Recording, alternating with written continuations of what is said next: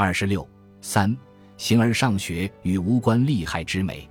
谁若想一窥曾经的诸文化共同体在其诸语言的可能性之内，曾创造出怎样惊人的艺术，形而上学本身就是他们的典范。形而上学凝聚了古人的最高艺术创造力。由于他宣布了诸艺术之尺度，其幻觉已经强烈到了宣告真理。形而上学的艺术本质被遗忘了。即便怀疑的一瞥曾意识到形而上学语言根源中的创造性，形而上学家也会在承认由这些语言提出的问题无法被回答、超越一切理性能力的同时，宣布他们是无法摆脱的，无疑是人人极感兴趣的。苏格拉底的问题“美是什么”便是如此，他预设美是一实在原则。形而上学家会认为此类问题是由理性自身的本性向自己提出来的。黑格尔的话：“美是理念的感性显现，便是美的形而上学的最终表达。形而上学与宗教将超验的永恒真理区分于此事，其难题是：倘若二者间的断裂是彻底的，真理如何作用于此事？凡人又如何认识真理？宗教以神迹之名承认神圣力量对俗世的干预，形而上学却无法这样做。在此情形下，美的位置尤其关键。”美显现为人类超越世俗利益计算的另一种同样自然的力量的证据，因此形而上学将审美判断的原则规定为无关利害的。有人指出，审美快感直接的关涉了利害。对无关利害的这一反驳，仅指出了生活世界的普遍关联，即世间万物皆相关，未考虑诸力量遵循的原理是否相同。形而上学中的理性仅与自身打交道。只在原则上考虑问题，其真正立论是：审美判断既不必与自立原则一致，也不必与最大多数人最大幸福原则一致。既然审美与利害判断不构成彼此的充分或必要条件，二者依据的原则必定相互独立。对他的真正反驳，需针对其语言。这一立论只在先行承认审美却有一实在原则的前提下才有意义。这才是形而上学美学的根本预设。既然为无益之事能够悦有涯之声，审美快感即是诸利害之一种。悲剧美学的首要问题即悲剧何以引发快感？斯汤达说美是对幸福的许诺，也指出了美与幸福的关联。然而，美的表象不一定是事物的全貌，仅存于特定视角下的动人心魄的幸福，在现实中或许要以远为巨大的痛苦为代价。以至于得来之时已成苦涩，美不一定是假象，不必然源于不自觉的意识形态偏见，但美可以是假象与偏见。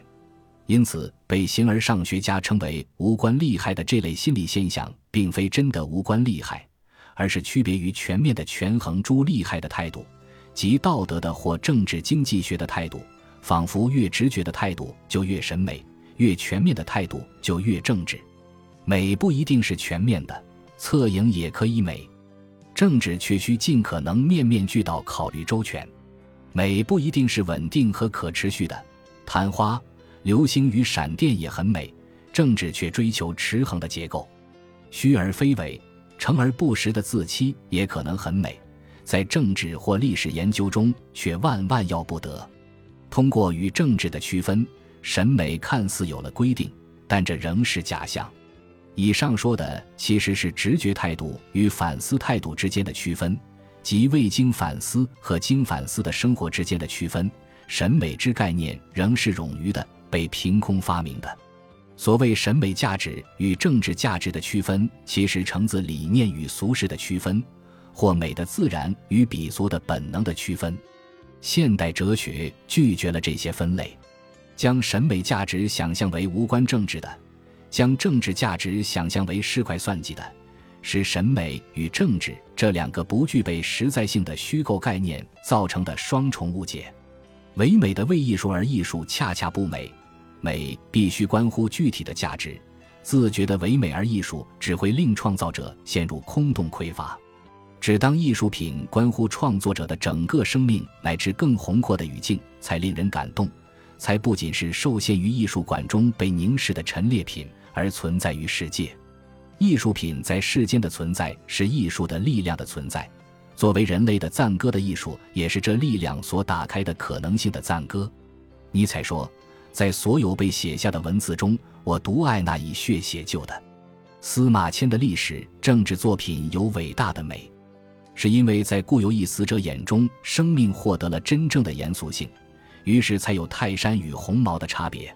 固有一死是生活世界的基本构造之一，诸价值于该构造中转化为此生之决议，又岂能被分判为审美的或政治的？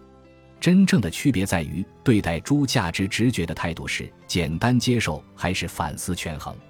我们通常所说的艺术，只是从事物的某个方面观察到的价值直觉，拒绝沉溺于瞬间直觉，反思权衡诸价值的态度，反而是更严肃的态度。凡被无关实用等条框隔绝于生活世界的某些方面的美学，都必然预设了美是对孤立绝缘的意象的凝视。相反，生活世界的普遍关联需将整个生命历程把握为一整个艺术，必然反对这一预设。我们以潘诺夫斯基曾用来支持前者的例子为例，交通信号灯是一实用物，在直面印象的画家莫奈笔下。铁道红灯美如初升朝阳，这种美无关实用。可是潘诺夫斯基没有想到，视野广阔的历史学家完全可能认为，交通灯正是因实用功能而美。它意味着蓬勃的现代生活。当第一盏信号灯被点亮，那必定是一个激动人心的历史时刻。现代生活的画家莫奈将其画了下来。此时的美属于信号灯在历史情形中的实用意义。观者凝望沧海横流的历史，不必将其孤立绝缘于其他事物。实用意味着对未来的筹划，为实现某价值而操心于物。潘诺夫斯基和朱光潜都以树为例，对一棵树的操心预期，它能变成木材，这无关美。然而他们没有想到，一旦预期到能用木材建筑房屋，树就可能焕发出美，不是树形与树影之美。而是一个圆梦的故事，树只是其中的道具，它的美源自生命历程中的意义。也正因此，充满牢记的人才能够诗意地栖居在大地上。